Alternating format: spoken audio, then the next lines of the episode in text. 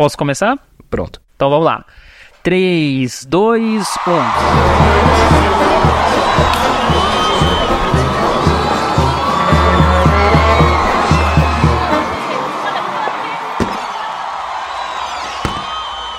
1. Introvertendo, um podcast onde autistas conversam.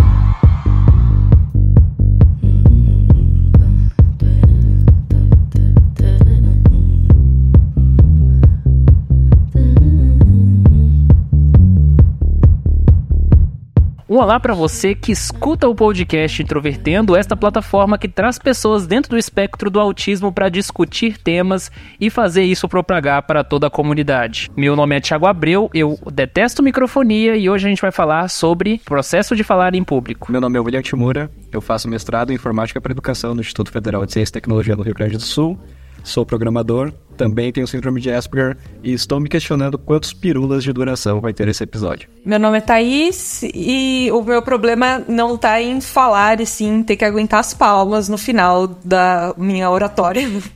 E se você quiser acompanhar o nosso podcast, nós estamos em diferentes lugares. Estamos no nosso site, introvertendo.com.br, estamos nas plataformas digitais como o Spotify, o iTunes, o Google Podcasts, o Podcasts para o Windows Phone e também nos aplicativos diferentes para Android que estão no mercado.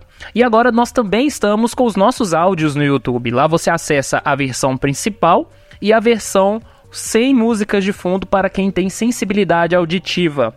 E se você quiser apoiar o Introvertendo, nós também estamos lá no PicPay. Faça sua doação, seja um momento só ou seja mensalmente, com valor que você desejar e apoie essa plataforma que traz temas para entreter todos vocês. E se você quiser acompanhar tudo que a gente publica em termos de novidades, nós também estamos nas redes sociais. Nós temos nossa página no Facebook, no Twitter e no Instagram, todas elas com o nick introvertendo. E agora também nós produzimos alguns vídeos no YouTube, toda terça-feira, meia-noite, tem vídeo novo no ar, e você pode acompanhar um de nós oito participando e falando coisas. E agora, especialmente nesse episódio, nós estamos aí com a participação do nosso menino Shimura. Menino Shimura?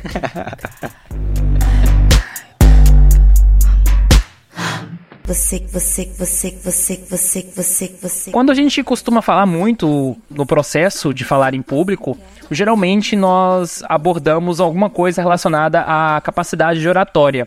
E quando a gente fala de oratória, a gente fala de algo milenar, né, de certa forma, passou pelas sociedades egípcias, pela própria Grécia, em seguida com a filosofia e tudo mais, até a gente chegar ao dia de hoje, em que palestras e workshops são uma forma bastante eficiente de se ganhar dinheiro e atrair público, seja com temas bastante interessantes ou com a galera do coach, né? Enfim, falar em público hoje em dia é algo bastante amplo. E, e, falar em público também envolve uma série de atividades, o que inclui, por exemplo, política nos discursos, a educação, o fato de você dar uma aula ou você também ser de certa forma, uma pessoa com a capacidade de síntese, né, para falar com as outras pessoas.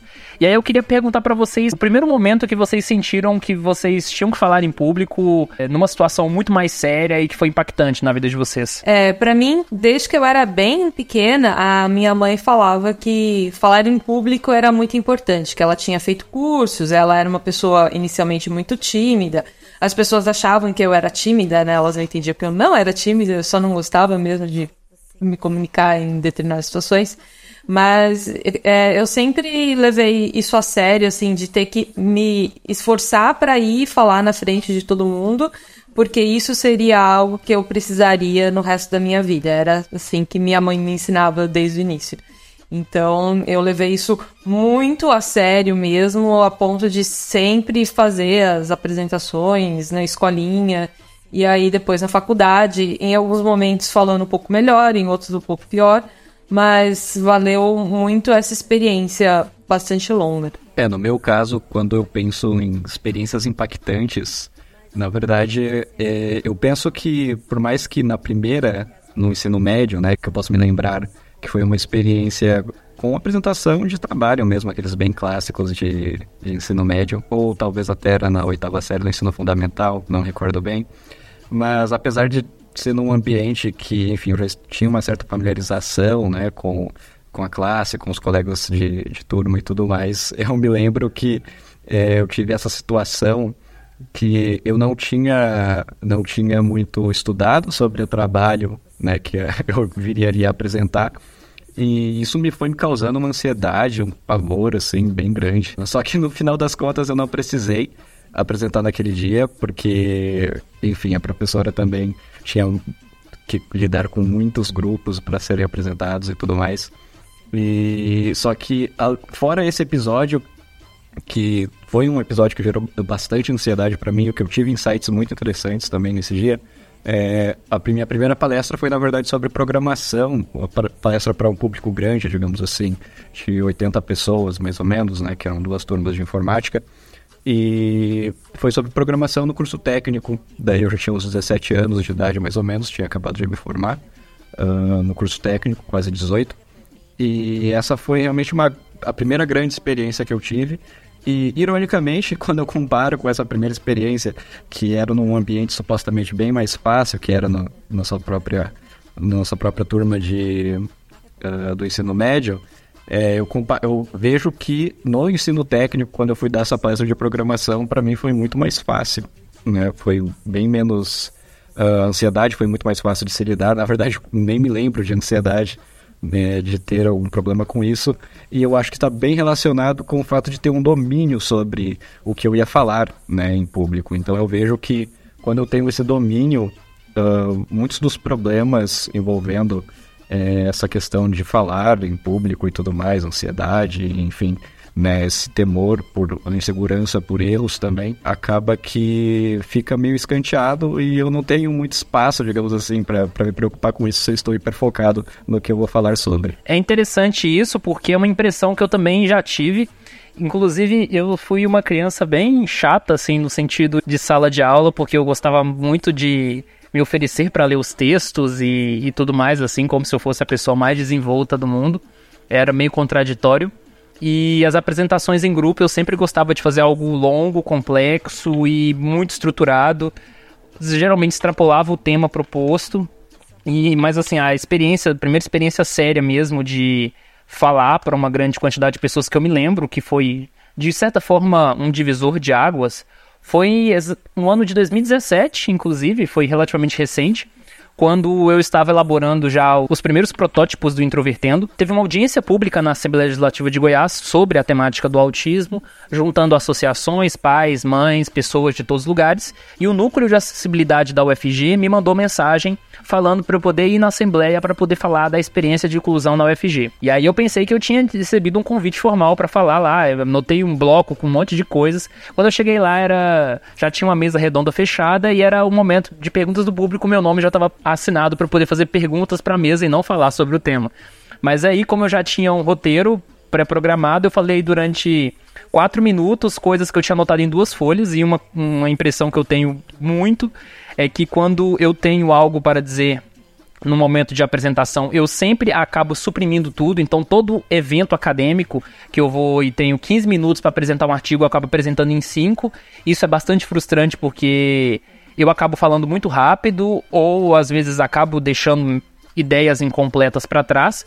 Mas ao longo de, de 2017 para cá, quando essa questão de falar em público, seja em palestra ou seja em eventos, se tornou muito mais frequente, eu percebi que quanto mais um roteiro eu tinha preparado para isso, e quanto mais esse roteiro tinha uma linha narrativa, ou seja, fosse um texto, primeiro, da minha propriedade, um, algo que eu tivesse preparado mentalmente, e também fosse algo que tivesse uma linha narrativa, uma história, faria muito mais sentido conseguir reproduzir isso sem atropelar as coisas.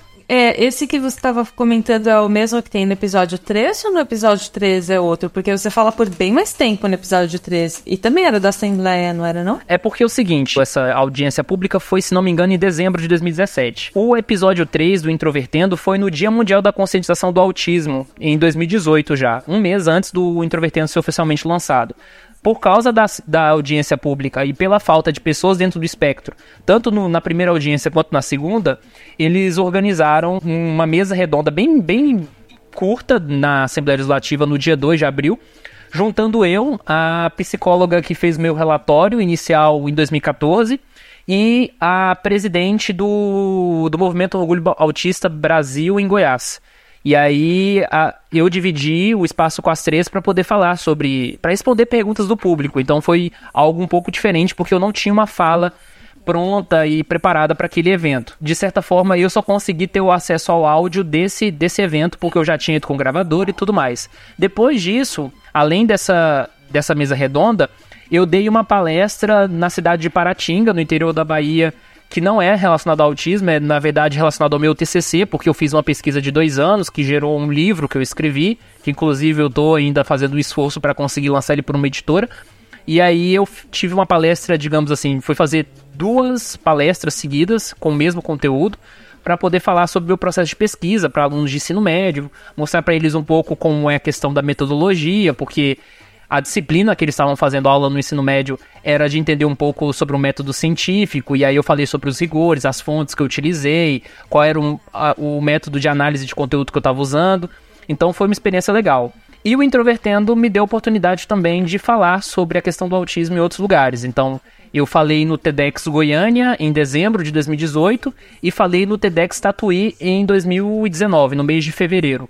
E aí são duas experiências bastante distintas que eu posso depois detalhar. É engraçado que logo que eu tive o meu diagnóstico, eu tinha pensado em ir nas minhas duas escolas, né? A escola onde eu fiz a maior parte do ensino fundamental e a outra escola onde eu fiz principalmente o ensino médio justamente para falar sobre o autismo, explicar tantas dificuldades que eu tive lá e como isso poderia ser evitado em futuros alunos e tudo mais. Sabe quando diversas vezes você meio que prepara um discurso, mas o, o meu maior problema é, é saber como direcionar aquilo. Então, com quem eu falaria? Será que as pessoas iriam ouvir? Eu, eu fiquei me perdendo em tantas dúvidas que eu acabei nunca levando isso pra frente. E agora eu tô em outra cidade, fica mais difícil. Então, eu me arrependo um tanto disso daí. Mas é, vocês estavam comentando de experiências, né? Ah, e justamente seguindo no que você disse, de dominar um assunto, você acaba falando muito melhor e às vezes mais, ou no seu caso você acaba suprimindo, mas tudo bem, com certeza você falava mais do que se você não soubesse do que tinha, não soubesse nada do que estava falando. Mas eu me lembrei do meu TCC, que oh, no meu TCC em específico, a gente tinha feito muita coisa, até os professores falaram que aquilo não estava em nível de TCC, mais um pouco a gente ia acabar fazendo mestrado. Ah, sim, e, e é em grupo, né? O TCC na minha faculdade. Na verdade, eu, eu não. Acho que seria um mestrado muito pobre, tá? Mas se, se fosse, se tivesse tão perto, ou os mestrandos estão fazendo uns trabalhos muito ruins no lá fora. Mas, ok, essa é a história. Eu conhecia muitos dos problemas que tinham na nossa apresentação e no modelo que a gente construiu eu já tinha levantado trocentas perguntas que eles poderiam fazer e que eu não sabia a resposta e eu não tinha conseguido encontrar. E a gente tentou, falamos entre o grupo e não achamos. E eu tava muito tensa nesse aspecto. Então, para mim, isso acabou se tornando muito marcante. É, porque eu percebo que foi um. Eu levei ao extremo uma coisa que eu sempre faço quando eu vou fazer uma apresentação. É, especialmente ao vivo, né? Mas mesmo quando eu vou gravar um vídeo, alguém pode me perguntar algo sobre aquilo depois. Que é levantar tudo o que você não sabe sobre aquilo e, e tenta pensar no que você faria se alguém te perguntasse aquilo que você definitivamente não está descobrindo a resposta. Claro que a primeira opção seria sempre descobrir a resposta certa, uma resposta boa. Mas se você não descobrir, como responder. Então, isso para mim foi uma experiência interessante para racionalizar esse método, digamos assim, né, de tentar se comunicar mesmo quando você não tem certeza de tudo que está sendo colocado ali. É interessante que você tenha falado essa questão do, de ter um raciocínio, né, para digamos assim, se sentir mais confortável em situações que você tem que falar em público. Eu falei sobre as minhas duas situações, né, que eu achei mais impactantes. Tenho até outras, na verdade, mas deixa isso para um, um, pouco depois do, do podcast também. Uh, mas a primeira, a primeira experiência que eu narrei, né, que era no, no ensino médio e tudo mais, uh, eu me lembro que naquele momento eu só conseguia pensar em comportamentos de fuga, né? Então, para mim, eu só eu não estava pensando em como possivelmente eu uh, falaria alguma coisa decorativa ali na frente ou minimamente agradável o suficiente para, sei lá, ter um, um, pontinho ali, digamos assim, com a professora e isso ser o suficiente para ela falar, ah, ok, a performance dele foi ruim, mas tudo bem, pelo menos ele apresentou. Então, os meus pensamentos não eram né, relacionados à minha performance, sim apenas a como eu iria me livrar, o que, que eu ia fazer para possivelmente sair daquela situação. Então, eu pensava em coisas do tipo falar que eu estava passando mal, ou enfim, uh, simplesmente sair correndo da sala ou algo do tipo, né? E aí eu tive, o que eu tinha falado né, antes, que eu tive um insight nesse dia, é que justamente era nesse sentido de que eu tinha estabelecido a relação assim, né? Ok, eu não sirvo para falar em público, eu não, simplesmente não sou uma pessoa que eu vou conseguir uh, um dia palestrar ou enfim, né? Apresentar um trabalho de uma maneira uh, suficientemente boa nos meus critérios. Então, eu sempre tive isso em mente, né? Desde aquele dia. Mas, ironicamente, depois, né, contraste com a minha outra experiência no curso técnico, é, eu estava tão hiperfocado naquele domínio, né, do, de programação e tudo mais, e na minha mensagem que eu queria passar, que eu realmente não me lembro de nenhuma reação da plateia. Então, no, no dia que eu fico tão frustrado na, no ensino médio, né, eu me lembro muito bem da professora e dos olhares dela uh, ah, para tentar entender como possivelmente eu conseguiria escapar daquela situação, mas ao mesmo tempo eu não sabia, no, na minha palestra sobre programação, no ensino técnico, eu não me tenho nenhuma recordação sobre olhares de aprovação, enfim, eu só realmente me lembro do conteúdo que eu passei. E agora, falando sobre raciocínio, né, eu também me lembro, uh, justamente como a Thaís falou, que eu tinha certo receio de, ah, e se eu falar alguma coisa aqui que alguém vai ter uma dúvida, e aí, como que eu vou responder, né? Então, nessa primeira palestra que eu dei, eu fiz exatamente a mesma coisa. Eu fui lá e levantei diversas questões que poderiam vir, né? E, enfim, gastei muito tempo, me esforcei bastante para conseguir ter mapeado, muito bem mapeado ali mentalmente, é, todos os, os, assuntos adjacentes ao que eu estava falando, as perguntas que possivelmente iriam vir da plateia, estava muito bem preparado. Mas eu gastei muito tempo, né? Eu investi muito tempo nisso. E como depois dessa primeira palestra, uh, algumas outras escolas técnicas também ali, uh, cidades vizinhas, ficaram sabendo e começaram a me convidar também, né, para palestrar lá, eu notei que não necessariamente eu ia conseguir investir o mesmo tanto de tempo que eu investi na minha primeira palestra para conseguir né, ter mensagens bem completas estar 100% preparado para todas essas situações. Então, o raciocínio que eu tenho quando eu vou fazer alguma coisa, palestrar, né, ou enfim, ter algum evento que eu vou falar para público, é o raciocínio de que eu tenho que estar muito seguro do que eu estou falando naquele momento. Então, eu sei qual foi o meu raciocínio que eu fiz para chegar na conclusão daquela mensagem. Se necessário, deixo esse raciocínio transparente, conforme alguma pergunta que, que vier, ou até algum questionamento para que realmente pode duvidar do meu raciocínio que eu estou fazendo ali naquele momento. Eu tenho muito seguro comigo mesmo que é, eu apresentarei meu raciocínio e falarei com toda honestidade que, ok, esse foi meu raciocínio. Você está me apresentando uma questão agora sobre isso. Ou você está até discordando do que eu falei e está tudo bem. Eu vou deixar o meu e-mail aqui, vou pesquisar sobre isso e eu te respondo em breve. Então, tive que ter isso muito bem definido, porque no final das contas agora estou falando sobre autismo, por exemplo, mas também já falei sobre Uh, em uma outra palestra sobre empreendedorismo, falei sobre aprendizagem, enfim, alguns temas diversos que eu claramente não tenho todo o domínio do mundo para falar sobre, mas que eu tinha pelo menos a segurança de uma mensagem que eu tinha que, que eu poderia passar em público. E o meu raciocínio, então, sempre quando eu vou falar em público é esse. Ter a segurança do raciocínio que eu fiz até chegar na, na mensagem que eu estou ali para para passar para esse público, né? Ter evidências, é claro, que suportam, sustentam a minha mensagem. E caso me apresentem uma contra-evidência para discordarem da minha mensagem, ou até mesmo alguma pergunta adjacente que porventura eu não saiba, eu tenho muito bem definida essa estratégia, que eu simplesmente vou deixar meu e-mail lá e vou falar. Nesse momento eu não sei, esse foi o raciocínio que eu fiz até agora, e se eu souber, eventualmente te respondo por e-mail. E falar em público envolve muitas vezes esse tema de interesse e falar de temas de interesse quando se trata de autismo, às vezes envolve um problema de contexto. digamos assim. Às vezes nós estamos tão interessados em falar de um tema que, às vezes, até mesmo conscientes de uma possível autossabotagem, nós continuamos falando daquele tema porque é prazeroso. Quando eu dei essa palestra em Paratinga sobre a minha pesquisa do TCC, depois o professor que me fez o convite ele chegou para conversar comigo e falou assim: Olha, você usou alguns termos que eles não entenderam. Só que eu tava tão imerso naquele mesmo conteúdo que eu tava dando que eu, sabe, não tava ligando muito para isso, não. Então, do ponto de vista de, de construir essa relação com o público, eu acho que eu ainda não estou tão bom nisso. E, e o Otávio, do, nosso podcast, uma vez ele disse que o difícil muitas vezes não é falar, é você ter uma fala produtiva para aquele contexto.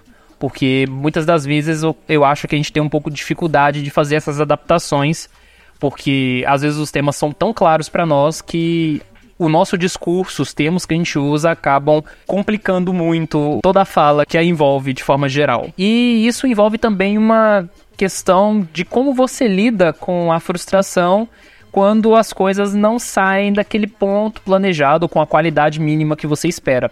Porque toda vez, por exemplo, que eu falava e tudo saía entrecortado, me dava uma sensação de mediocridade horrível, sabe? Então eu ficava pensando, nossa, se eu tivesse assistindo eu mesmo falando, eu ia pensar assim, nossa, mas que apresentação lixo, sabe?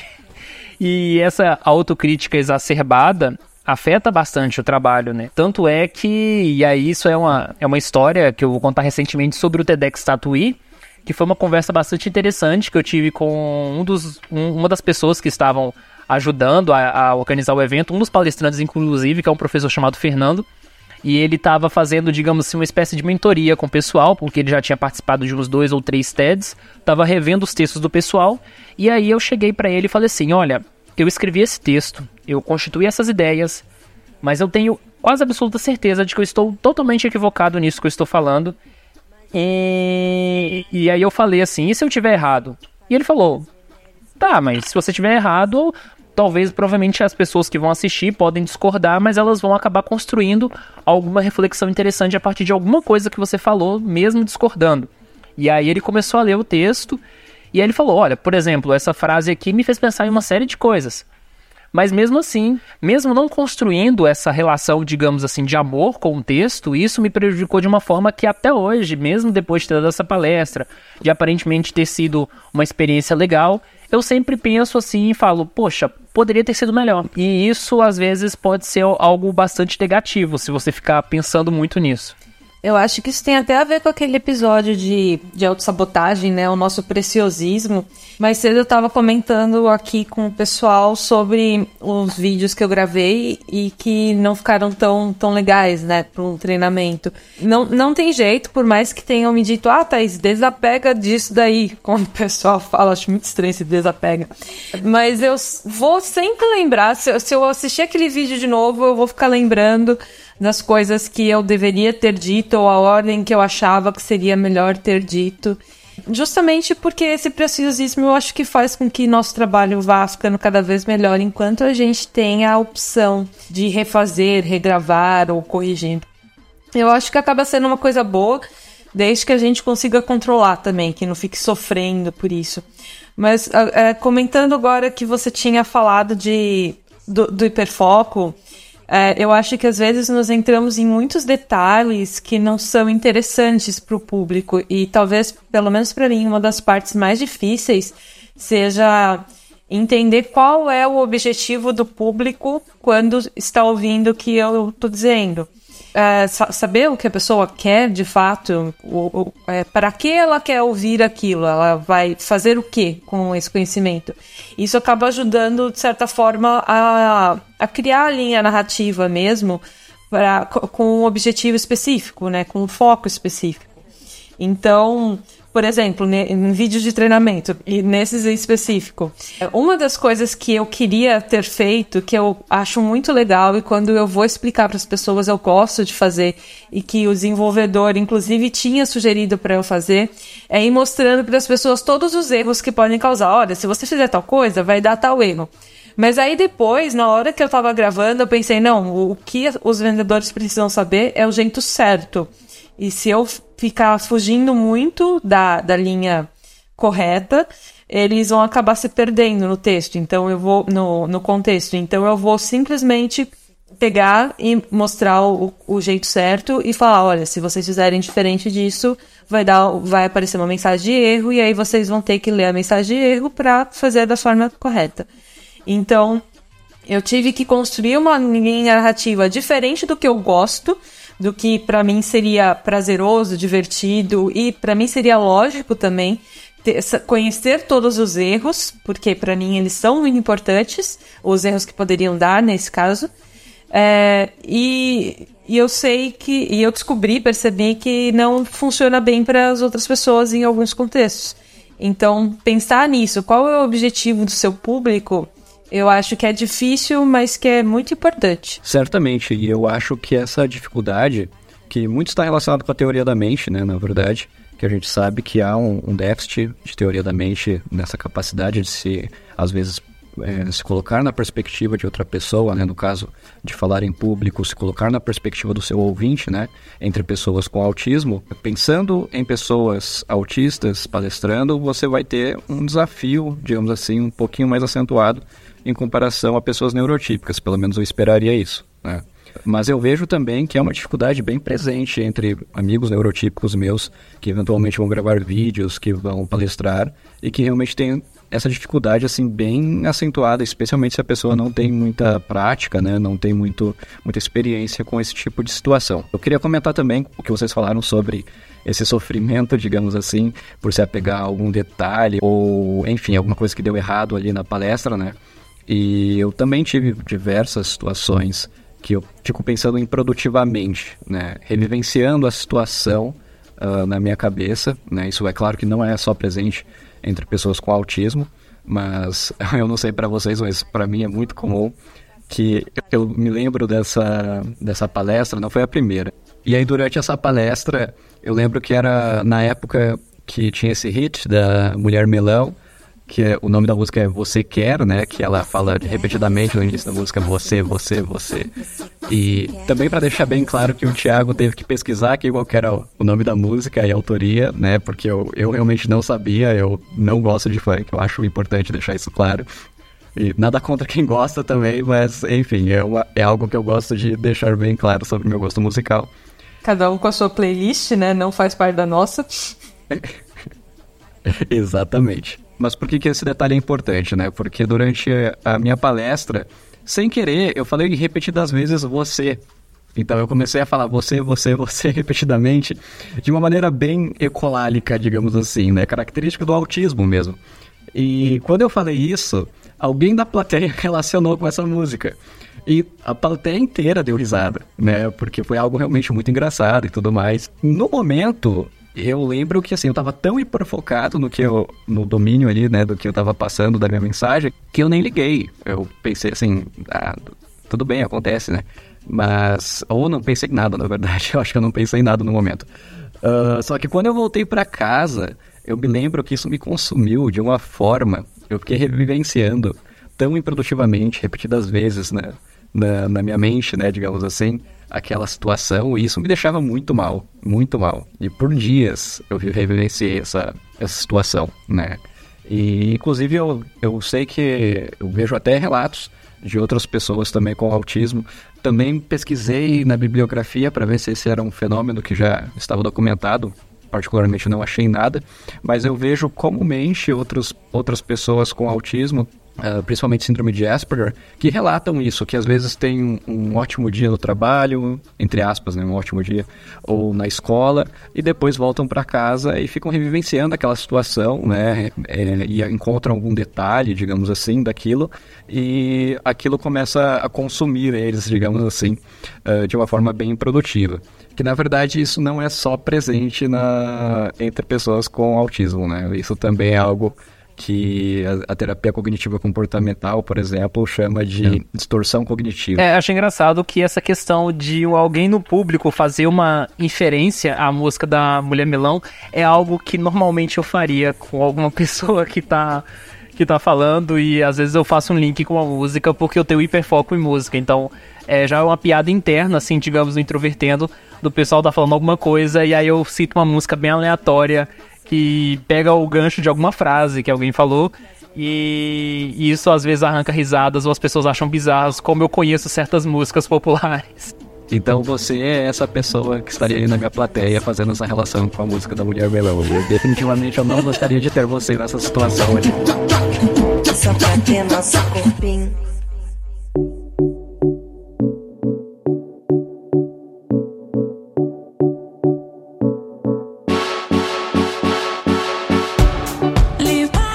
Mas interessante isso que vocês estavam falando de ficar revivenciando, né? Por mais que não seja uma característica só do autismo e tudo mais. É, para mim, eu, eu diria assim que muito provavelmente 100% dos meus dias tem em algum momento essa questão de revivenciar, mas nem sempre no sentido negativo, às vezes coisas boas também. É, e, e não só pegar um detalhe específico mas às vezes se vivenciar diversos momentos diferentes do dia, ou não só do dia, às vezes eu posso daqui a alguns anos me lembrar também de algum momento, algo que me ocorreu e ficar pensando em é, como revivenciando, mas alterando algumas coisas, sabe? Se, se tivesse feito tal coisa, no que poderia ter resultado, e eu sei que não adianta nada, que é totalmente inútil no sentido de mudar aquilo, aquilo não vai mudar. Mas eu acho que acaba sendo uma experiência interessante no sentido de testar possibilidades mesmo e que acaba levando a, a, uma compreensão também do nosso próprio comportamento, em como a gente se comporta em determinadas situações. É, nem sempre a gente se comporta como a, a gente esperaria se fosse antes de, de aquilo ocorrer, né? A, a melhor coisa sobre você ter uma boa memória é que você se lembra de tudo. E a pior coisa de você ter uma boa memória é que você lembra de tudo também. Então, é muito comum isso também comigo, a ponto de eu lembrar de coisas que as pessoas nem lembram mais, mas que eu sempre lembro e falo: que merda que eu lembrei disso, porque que isso ainda existe na minha cabeça. Eu tenho um problema que eu geralmente me esqueço das coisas que eu acho que são importantes lembrar, então coisas que foram ditas, eu não sei, no trabalho, especialmente do que é dito. Se for uma coisa que eu li ou, ou que eu vi, é, é, mais fácil. É mais fácil eu me lembrar das, das sensações, né? Mas a minha memória não, não tem é, tudo isso, assim, de, de poder para algo que eu ouvi de, de algum lugar mas sim para a sensação da situação como um todo. Isso, voltando ao tema mais específico de falar em público, isso de certa forma me ajuda no sentido de é, pensar na situação de uma forma mais completa, mais abrangente, dependendo do, de qual é o assunto também, na hora que eu tô falando. Então, às vezes, conseguir conectar com outras coisas que eu conheço. É muito comum eu estar falando sobre um tema nada a ver e citar um exemplo que, que, tem, que é relacionado à astronomia, por exemplo, porque é algo que eu tenho interesse. E, e sempre que eu puder relacionar alguma coisa com astronomia, é isso que vai acontecer. Tanto que é assim, isso que está acontecendo neste momento.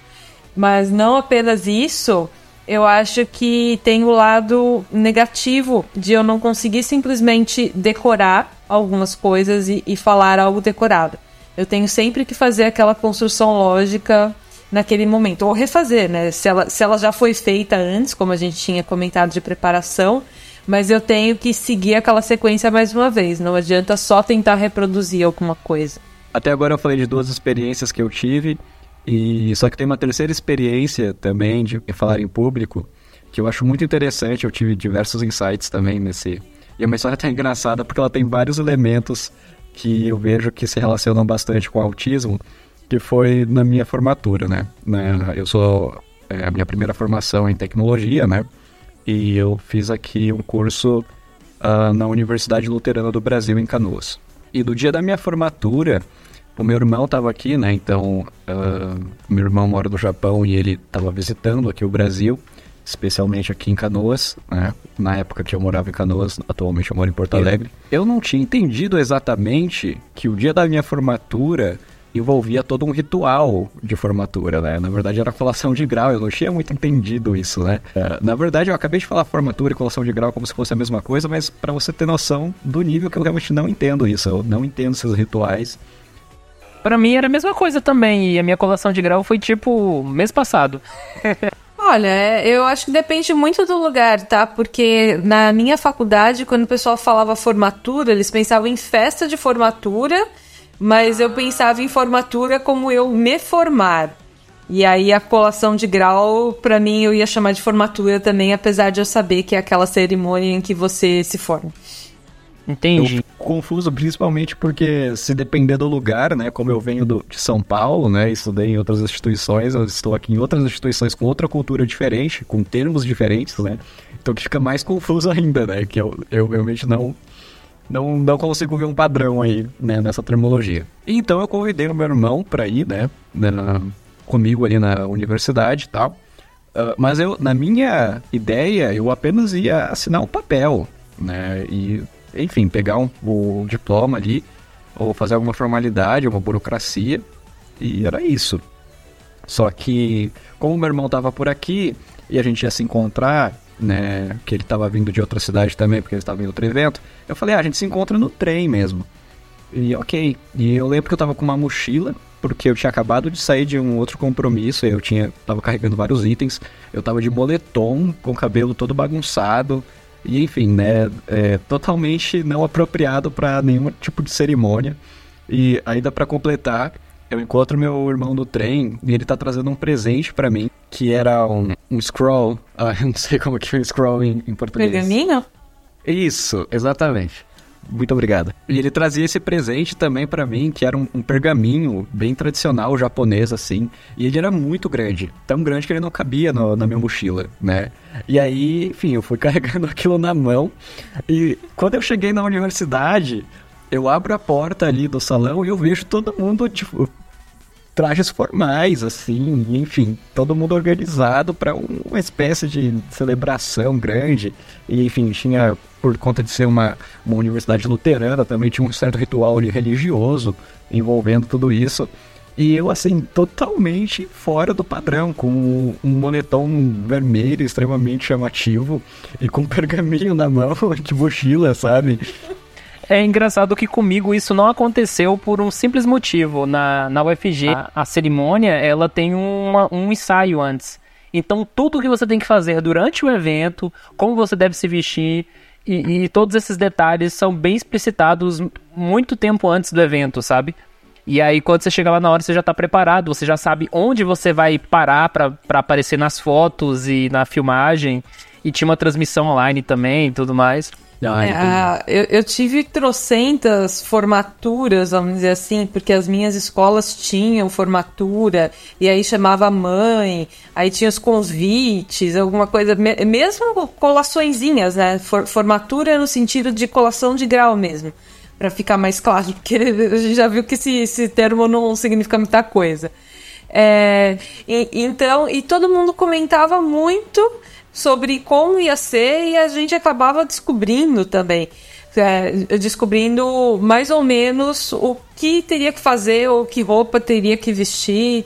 É, e nunca era em um dia normal, assim, nunca era em um dia de aula, sempre era um final de semana para que pais, famílias pudessem comparecer, porque as pessoas acham isso muito importante, marcos da nossa vida, etc, etc. Aquelas coisas que eu não vou compreender mesmo. Eu não tinha, assim, uma grande dificuldade com isso, mas eu queria que acabasse logo. Para início de conversa, eu não queria sair de casa para fazer isso, né? Mas no final era relativamente simples para mim. Então, e a gente vai, eh, eu e meu irmão, né, a gente está ali na, na instituição, então, nessa, em toda essa celebração. E aí, ao longo da celebração, eu ta- eu também entendo que o ritual envolve você ir eh, na frente de todo mundo ali fazer um juramento, né? Então, publicamente ali, na frente de todas as pessoas. E como era, naquela ocasião, não estava formando apenas o meu curso, mas também pessoas de outros, outros cursos ali da mesma instituição. Então era realmente um salão bem lotado, né? Não dava para todo mundo ir fazer o juramento, então eles pegaram uma pessoa de cada curso e eu fui eleito a pessoa do meu curso a falar lá na frente, porque simplesmente eu fui a única pessoa passiva, porque ninguém queria falar. Aí eu falei, ah, eu não vou, eu não vou, eu não vou. E todo mundo falava que não ia. E sobrou pra mim, e aí no final das contas eu acabei indo lá falar eh, na frente de, de todo mundo. E nesse dia eu achei uma coisa muito curiosa, E eu achei que foi um ótimo, um ótimo experimento, vou, vou dizer assim, porque eu observei todo mundo que falava em público que era apenas uma daquelas frases de juramento, né, que, enfim, se compromete a utilizar o conhecimento em prol da sociedade e tudo mais, né, tinha um viés mais ou menos assim. Era uma frase já escrita ali, que ninguém tinha ensaiado antes, é claro, mas era uma frase rela relativamente simples. E eu notei que todo mundo, sem exceção, gaguejou. Então foi mais ou menos 10 pessoas ali é, que tiveram que subir em um determinado altar, digamos assim, né? E teve que falar em voz alta na frente de todos. E todos, sem exceção, gaguejaram ou tiveram algum problema durante a, a, essa fala. E quando eu fui lá, eu já tava com essa sensação de que, ah, ok, é, tá tudo bem se eu gaguejar, tá tudo bem, né? Porque eu já estava tentando me acalmar, né? Um pouco a minha ansiedade ali para não querer executar a coisa também tão perfeitamente. Mesmo porque não era, era uma frase diferente para cada um dos cursos. Eu até queria tentar burlar isso por decorar o padrão pelos outros cursos, mas não conseguia fazer isso, porque parecia que cada, é, cada frase tinha sido escrita por uma pessoa diferente. E chegando lá, eu falei a frase de uma forma muito, muito fluida e sem nenhum problema. Eu fui a única pessoa que conseguiu fazer isso. Eu fiquei me questionando por quê, né? E quando eu tenho essa recordação desse dia, eu me lembro muito bem da fonte na qual a frase estava escrita, eu lembro muito bem da textura do papel que eu coloquei à mão, uh, das luzes que iluminavam o papel. Então, a minha melhor hipótese do porquê eu consegui, naquela situação, falar de uma maneira fluida e os meus outros colegas ali é, possivelmente tiveram mais problemas, é que eu acho que, na minha percepção, como alguém com síndrome de Asperger, nem sequer tive os meus sensores, digamos assim, ativados, uh, o meu organismo entrar em um estado de alerta e falar assim, olha só, essa situação aqui é importante, cuidado, tem gente te ouvindo, tem gente né, que possivelmente vai uh, achar você estranho falando, ou enfim, qualquer pensamento improdutivo. Então eu tive, isso não me ocorreu em nenhuma, em nenhuma instância que eu estava ali. Eu só hiperfoquei na textura do papel, na fonte, na maneira que ele estava escrito, e eu achei muito agradável e eu acho que para focar nisso, uh, não abriu espaço, digamos assim, né? Falando de uma maneira bem introspectiva mesmo, mas não abriu espaço na minha mente para sequer pensar em outros detalhes do ambiente para que poderiam me fazer eu ficar nervoso ou algo do tipo e possivelmente gaguejar naquela situação. Engraçado que você falando do juramento, né? Na, na minha faculdade, o juramento não foi Todos fizeram ao mesmo tempo, no, na, na, sentados na plateia, na verdade de pé, né? Pediram pra gente ficar de pé. E eu não fiz o juramento. Porque eu acho. Eu achei aquilo muito falso. Eu tenho muitos colegas que eu tenho certeza. Eu fiz engenharia civil, para quem não sabe, né?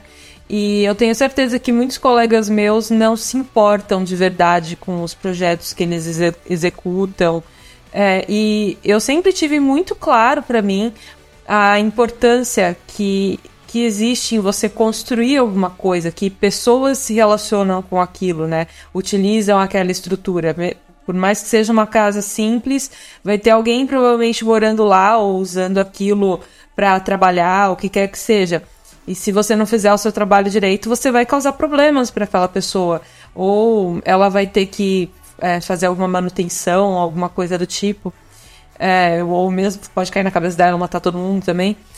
É, então, para mim, isso foi muito claro no meu curso inteiro. Por mais que hoje eu não trabalhe com engenharia civil, é, acho que essa questão da responsabilidade sobre algo tem que estar na gente o tempo todo. E eu tenho certeza que isso não está na maior parte dos meus colegas. Então, naquele momento em que eu vi todas aquelas pessoas fazendo esse juramento, eu tive certeza que ele, para mim, era um juramento falso, portanto, era um juramento que eu não faria. Então, eu fui a única pessoa que ficou de braços cruzados, tipo, encarando o diretor da faculdade, que era uma pessoa que, até onde se sabe, não tem lá muita índole.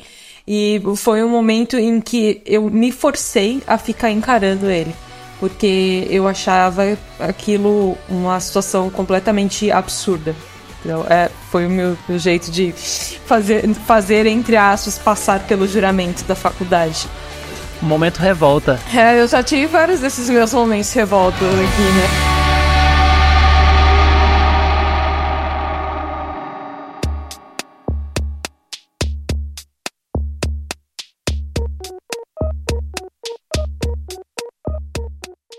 A gente já comentou assim que falar ah, não é um problema tão grande, especialmente quando a gente tem um foco no que a gente quer dizer. Mas ter que interagir com o público, eu acho que é bastante difícil.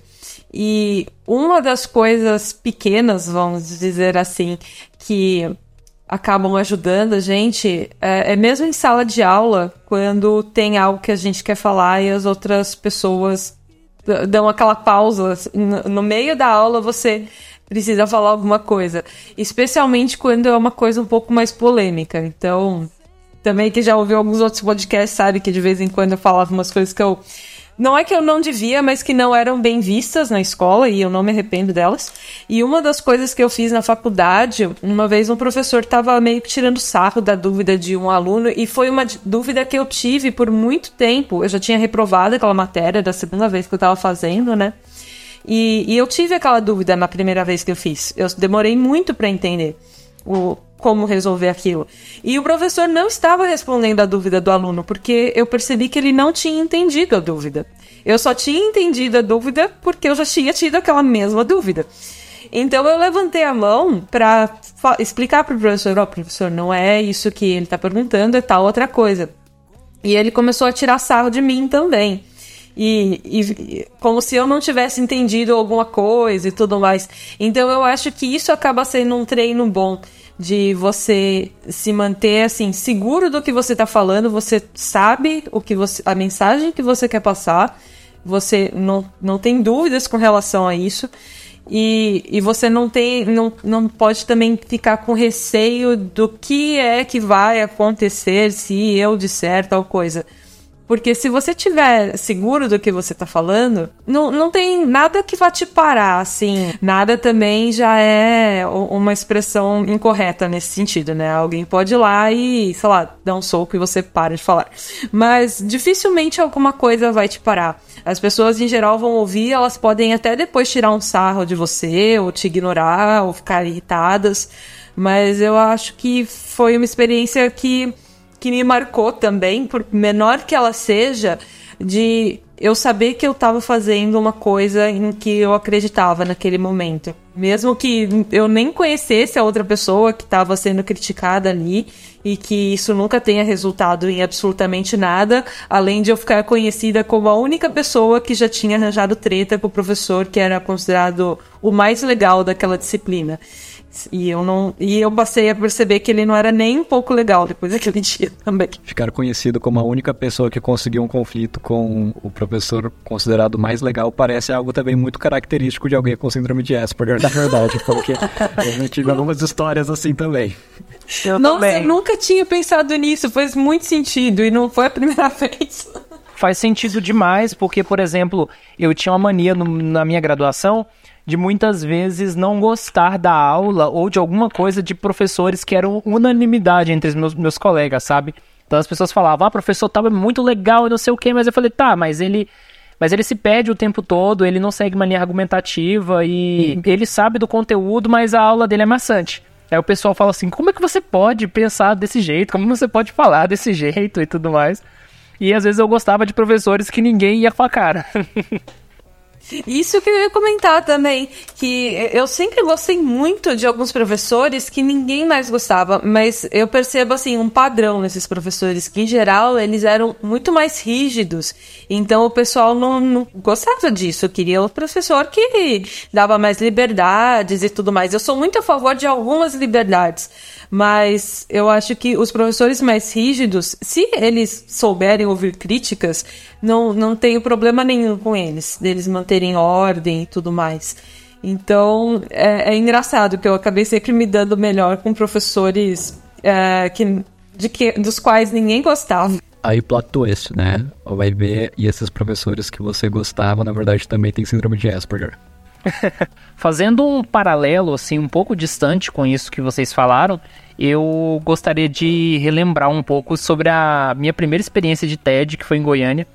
E foi um período muito agitado da minha vida, porque eu fui convidado um mês antes para fazer um pequeno depoimento, era um, algo de dois minutos em média, que eu, eu vou, vou, dar todo o pano de fundo. Tem uma associação de familiares e amigos de autistas aqui em Goiânia chamada FAG, e eles são bastante focados em prestar apoio a pais e familiares de autistas e também autistas é, em condições mais, mais complexas. Asperger, por exemplo, são minoria lá. E aí, eles conseguiram fazer uma apresentação baseada no musical do Chico Buarque, bastante famoso nos anos 70, que era o Saltimbancos. E eles fizeram isso num teatro. E aí o organizador do TED, do TEDx Goiânia, fez o convite para que essa apresentação fosse feita numa versão reduzida no, no TED. E eles precisavam de alguém para poder falar sobre autismo no final, para dar, digamos assim, uma espécie de pano de fundo. E aí eles pensaram em mim, eu tenho um contato é, relativamente próximo a eles, e aí eu tinha esse desafio de montar o texto. O, te, o TEDx em si ia ocorrer dois dias antes da minha banca. E assim, o meu trabalho de TCC já tinha dado um, um, esforço descomunal, então eu tinha dois episódios importantes engatilhados um do lado do outro. E eu não tive tempo de decorar o texto. Apesar do texto ser pequeno, eu apresentei ele ao organizador, ele gostou bastante do texto, ele disse que, que o encadeamento estava muito bom, ele só incluiu um muito obrigado no final que eu não tinha colocado. E aí. Ok, chegou na véspera do evento e eu não tinha decorado o texto ainda. E aí eu comecei a mentalizar o estilo narrativo, comecei a partir do pressuposto de que o público ia se identificar ou ia reagir de alguma forma em alguns textos, e isso acabou não dando certo na, na fala em si, em si. Resumo da ópera: o vídeo acabou saindo daqui a depois de alguns meses, é, teve alguns problemas técnicos, então a minha fala acabou virando o destaque do vídeo eu não tinha nada para me orientar naquele momento, porque você tem as telas que geralmente tem, né, durante esses eventos que tem o timer e tem também o, os slides, se você quiser preparar. E eu não tinha nada disso, então eu tava com texto na, na lata. E aí chegou o momento que eu falei exatamente algo que eu queria que o público tivesse aquela reação, porque a minha frase seguinte ia ser encadeada na, na reação das pessoas, porque é, tinha um momento da, da fala que eu ia criar o gancho de surpresa falando que eu fazia parte do espectro. E eu pensei que as pessoas iam ter algum tipo de reação, e todo mundo ficou calado. e aí, em seguida, eu continuei falando como se as pessoas tivessem tido alguma reação. Eu falei, ah, é muita informação, eu sei. E, e isso ficou um pouco estranho para mim até hoje, mas depois que o material saiu, eu acabei meio que gostando disso, sabe? Ah, eu cheguei a ver o vídeo e, e eu achei que ficou bom. Não sei se pro neurotípico ficou bom. Eu ouvi o vídeo também e eu lembro principalmente de você falando essa frase. E, na verdade, na minha perspectiva, quando você falou, teve um certo efeito, porque realmente é, eu estava me esforçando ali para uh, ah, acompanhar todo o seu raciocínio até aquele momento e de fato, quando você falou, eu sei que é muita informação e eu mentalmente eu poderia dizer para você, é, eu sei, né, de fato está sendo muita informação, mas tudo bem, pode continuar que eu estou acompanhando, digamos assim. Olha só, eu nunca tinha pensado sobre essa ótica. Eu acho que isso é um bom exemplo de quanto às vezes nós criamos, de certa forma, certas limitações interpretativas com aquele conteúdo que a gente cria. E uma coisa que eu acho muito legal no, no TEDx, que para mim é uma, é uma tendência muito boa em palestras, é que o foco é na ideia, não no sujeito. Então, o importante é você criar uma história, você criar uma narrativa e você fazer com que pessoas que tenham conhecimento, é, digamos assim, nulo sobre o assunto, ande pelo menos um degrau para chegar a um ponto que você tá, que você provavelmente está vários degraus acima, mas você desce os degraus para você subir junto com a pessoa. E eu acho que essa é uma habilidade que quem puder desenvolver é, é muito boa, porque isso também te ajuda a criar essa conexão com o público que é tão necessária. É, eu acho que sempre que a gente fala de autismo, a gente tem que começar de um, um, ponto, um nível bem abaixo, partindo do princípio que a pessoa não sabe quase nada, que é o que costuma acontecer mesmo. É, senão ela vai ficar completamente perdida e vai até deixar de prestar atenção no que você está falando. E isso acontece, na verdade, com qualquer tema, né? Às vezes a gente começa a falar dos nossos hiperfocos, então, voltando ao, ao assunto falar em público, é, acontece com os nossos hiperfocos que a gente já estudou tu, tanto sobre aquilo que já parece natural que as pessoas saibam exatamente o ponto em que a gente está. E isso não é verdade. Então, na, volta também a questão de saber o objetivo do público, né? Se o público está sendo introduzido àquele assunto, então começar bem desse básico. Agora, se você sabe que aquele público já foi introduzido ao assunto, então começar de um nível um pouco mais acima. Tentar desenhar isso na sua cabeça. Isso que você falou da escada, bom, eu imaginei uma escada física e eu acho que você não sobe junto com a pessoa porque você já tá bem acima da pessoa, de qualquer forma. Mas tudo bem. É, se você for imaginar uma escada, é como se fossem diversos níveis em que você pode é, tentar criar narrativas diferentes sobre um mesmo tema. Eu acho interessante o que você falou sobre o TEDx ser focado numa ideia e não na pessoa, né? E também correlacionando com isso, ah, sempre quando eu um dos meus critérios, né, para eu julgar que uma palestra minha ou enfim uma fala minha foi boa, é que eu sempre faço essa pergunta: que alguém no meu lugar poderia estar passando essa ideia melhor do que eu? E eu acho, é claro que pode ser um pouco problemático no sentido ah, de hipercritério da coisa, digamos assim, de muita cobrança, né? Isso acabar, querendo ou não, te dar uma certa insegurança sobre a sua própria mensagem que você vai passar ali. Mas também, ao mesmo tempo, é algo que me deixa muito seguro e muito tranquilo. Porque eu vejo que por mais que talvez eu falhe um pouco na comunicação no momento que eu estou passando a minha ideia, a partir do momento que eu formulei o meu discurso, né? E tenho a segurança de que aquele meu discurso é algo o mais próximo possível de ser único de mim, da minha vivência, e que outra pessoa ah, não poderia transmitir aquela mensagem da mesma forma que eu estou transmitindo, porque é, aque- é aquela mensagem que eu estou transmitindo ali naquele momento faz sentido para mim, para o e isso que eu me proponho agregar nesse momento desse discurso. Então, por consequência, eu sou a melhor pessoa que existe para falar sobre isso na minha perspectiva. Então, por mais é claro que também eu tento focar apenas é, mais ah, na ideia e não necessariamente em qualquer coisa que seja da minha autoridade, digamos assim. Ah, o William é mestrando em informática para educação, então ele pode falar. Não, jamais, né? Não é isso que eu quero dizer. Mas principalmente em questões de vivência, que nem essa questão das, das histórias que eu acabei de compartilhar com vocês, por exemplo. Que talvez, por mais que não seja a melhor explicação que você vai ter sobre, enfim, como estímulos do ambiente podem alterar a sua percepção ah, em falar em público, mas que essa história em específico que com vários elementos de autismo e, enfim, envolvendo toda essa questão que eu tinha ido com meu irmão no trem, e aí eu cheguei lá na, na universidade, etc. Essa história é muito única minha. Então eu me sinto confortável em estar nessa posição e falar da, enfim, de qualquer forma que seja a melhor possível pro meu dia, porque outra pessoa não falaria melhor do que eu mesmo, porque afinal de contas essa história é muito única de mim. E esse também é um dos raciocínios que eu faço para me deixar mais confortável em transmitir mensagens em público. Nossa, eu achei agora esse raciocínio assim brilhante, porque se a gente for pensar, sempre, todo mundo tem um ponto de vista único. E as experiências, obviamente, são únicas, né? Por motivos bem óbvios.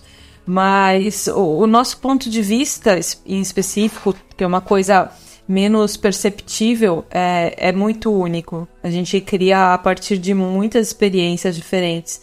Então, todo mundo acaba sendo a, a melhor pessoa para falar de quase qualquer coisa, entre aspas, né? Ser com muito cuidado aí para pessoas que não sabem absolutamente nada sobre um assunto científico, tentando passar uma ideia científica ou coisas do gênero, mas todo mundo acaba tendo coisas para falar que mais ninguém teria. E pensar nisso é, é realmente bem interessante. N- nunca tinha visto dessa forma. Bom, retomando também a minha frase inicial, né, sobre a questão das pautas. é, eu, em geral, não tenho um grande problema para ir lá na, na frente de uma plateia, assim, falar alguma coisa. Eu tenho uma coisa muito estranha que o meu corpo às vezes começa a tremer e a minha mente tá completamente limpa e com raiva do meu corpo. Porque, eu, porque o meu corpo está fazendo isso, corpo imbecil. Pare de fazer isso. Mas tudo bem. É, isso já, já acostumei que é assim mesmo, sempre acontece. E na hora que eu vou falar, a fala fica fluida, então não tem problema. Eu posso sentir o meu corpo todo tremendo que a fala continua dando certo. Porque a minha cabeça tá, tá tranquila.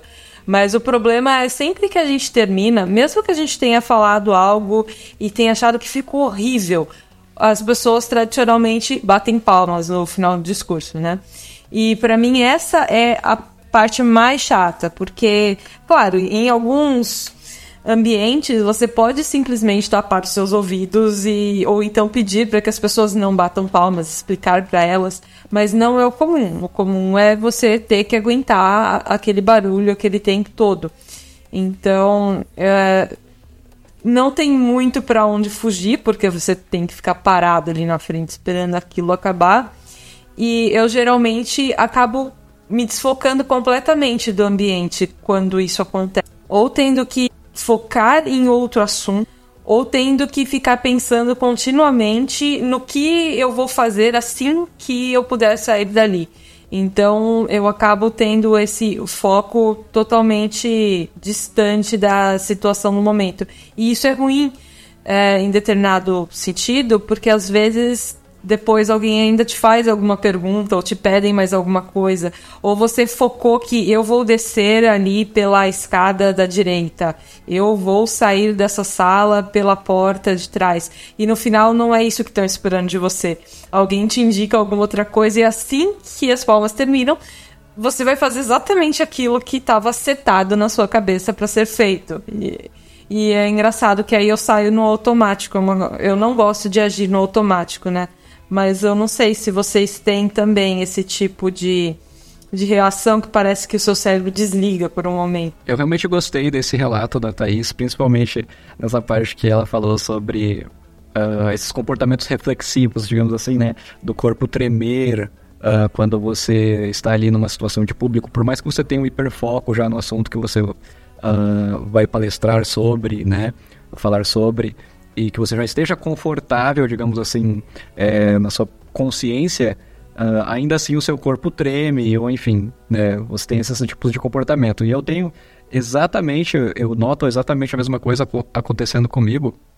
E frequentemente eu começo a prestar mais atenção sobre as coisas que o meu corpo está dizendo para mim, porque por conta dessa atipicidade sensorial do autismo, eu vejo que muitas vezes eu não sou consciente sobre uh, como o meu comportamento está sendo influenciado por aquela situação é, e como realmente o meu comportamento, de alguma forma, ele pode sair de uma maneira não muito esperada pelo que eu tinha no script, né? Então, por mais que, por exemplo, eu queira falar sobre programação ou análise do comportamento, que são dos meus hiperfocos, mas ainda assim, algumas situações, como nesse podcast, por exemplo, quando eu comparo o início do podcast com até o final, eu vejo alguns comportamentos que eu tinha, como por exemplo, eu estava tendo esses movimentos estereotipados na minha calça enquanto eu estava falando, eu estava ouvindo vocês falando, e até o final do podcast, por exemplo, eu já não tenho mais esse comportamento.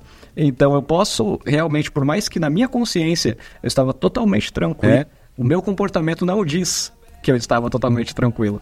Então, meu organismo sente, de alguma maneira, eu imagino que nesse momento a minha fala, até o final do podcast, a minha fala já está um pouco mais fluida e um pouco mais articulada do que no início dele, mas se eu, alguém me perguntasse, eu ia falar: não, para mim foi tranquilo do começo ao fim.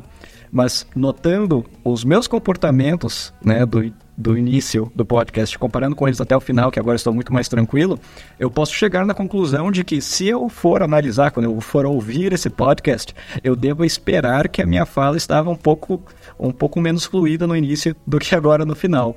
Então essa também é uma coisa que eu sempre estou prestando atenção para tentar me conhecer melhor, digamos assim. E principalmente também pensando e prestando atenção em quais são os estímulos do ambiente. Né? Só pelo fato de que é, você vai palestrar numa sala de aula, por exemplo, que você sempre foi aluno, e num dia que você tem que apresentar alguma coisa em público, você está olhando essa sala, e é a mesma sala, só que está olhando de uma perspectiva diferente, só isso já pode ser o suficiente para o seu corpo, né, seu organismo te dar essa, esses sinais e, enfim, você uh, aumentar a sua ansiedade e possivelmente falar de uma maneira um pouco mais uh, trêmula, gaguejada, enfim.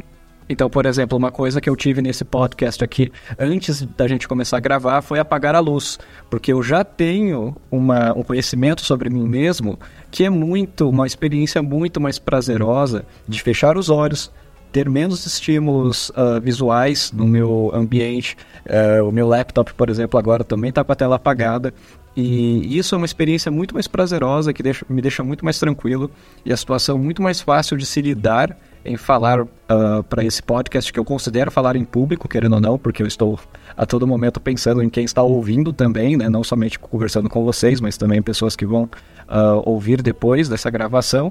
E eu acho que é bem interessante, principalmente para autistas, que a gente sabe que temos essa, essa tipicidade sensorial, de começar a prestar mais atenção nessa, nos seus próprios comportamentos, em quais eram os estímulos do ambiente que te despertaram ali, né, esses comportamentos, e também fazer testes com você mesmo, porque eu faço muitos testes comigo e eu acho que isso aumenta bastante uh, a minha compreensão de mim mesmo e, por consequência, deixa melhor eu desenvolver essas habilidades. Então, eu gostaria, eu achei bem produtivo falar sobre isso aqui, que possivelmente pode ajudar alguém. Outra coisa que talvez possa ajudar alguém, não sei, é, quando eu tive que fazer a minha entrevista para o meu emprego atual, foi por Skype, né? Porque eu morava em São Paulo, a empresa é de Florianópolis, e eu percebi que eu estava tremendo muito um pouco antes da entrevista começar. E eu não estava com frio. Eu, eu cheguei até a colocar uma roupa assim mais pesada, mais pesada. É, o pessoal usa muito esse termo pesado. Ok, uma roupa de frio. E, e eu continuava tremendo. E aquilo estava me incomodando demais. E eu liguei o aquecedor do meu lado, aqueles aquecedores é, que gastam muita energia elétrica, deixei bem perto de mim. E durante a entrevista toda, eu estava passando muito calor. Eu não gosto de calor, mas eu percebi que eu realmente estava tremendo menos por algum motivo estranho. E então acabou funcionando de certa forma. Então, se um dia você tiver que fazer uma entrevista por Skype estiver tremendo, você pode testar isso. Mas assim que a entrevista terminou, eu não só estava cansada pela entrevista, como parecia que o, o meu quarto tinha se transformado assim no pior lugar do mundo por estar extremamente quente. Eu já não aguentava mais aquele calor ali. Mas vai que ajuda alguém em algo, né? Antes de terminar o episódio, na verdade já terminando, queria agradecer o menino Shimura pela participação e falar para você que está ouvindo esse episódio para que você partilhe para a gente as suas histórias. Você já teve uma situação interessante ao falar em público? Qual é a maior dificuldade que você sente nesse processo? O que, que você poderia até recomendar para outros ouvintes de ações interessantes para você se preparar melhor? Envie um e-mail para ouvinte@introvertendo.com.br ou utilize as nossas redes sociais, tanto Facebook, Twitter ou Instagram. E não deixe de depositar suas opiniões e a gente está de volta semana que vem. Até mais!